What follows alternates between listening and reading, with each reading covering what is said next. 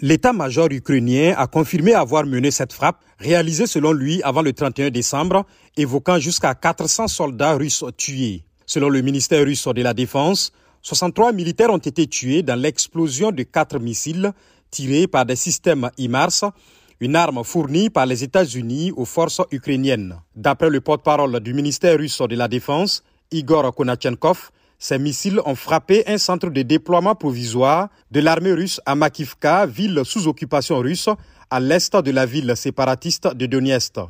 Les Russes disent avoir abattu deux des six missiles tirés sur cette cible. L'annonce de cette frappe intervient après un nouvel an marqué par des bombardements russes sur Kiev et d'autres villes samedi, dimanche et lundi qui ont fait cinq morts et une cinquantaine de blessés. L'armée russe a déclaré dimanche poursuivre son offensive dans la région de Donetsk, dans l'est de l'Ukraine, où se concentre actuellement l'essentiel des combats.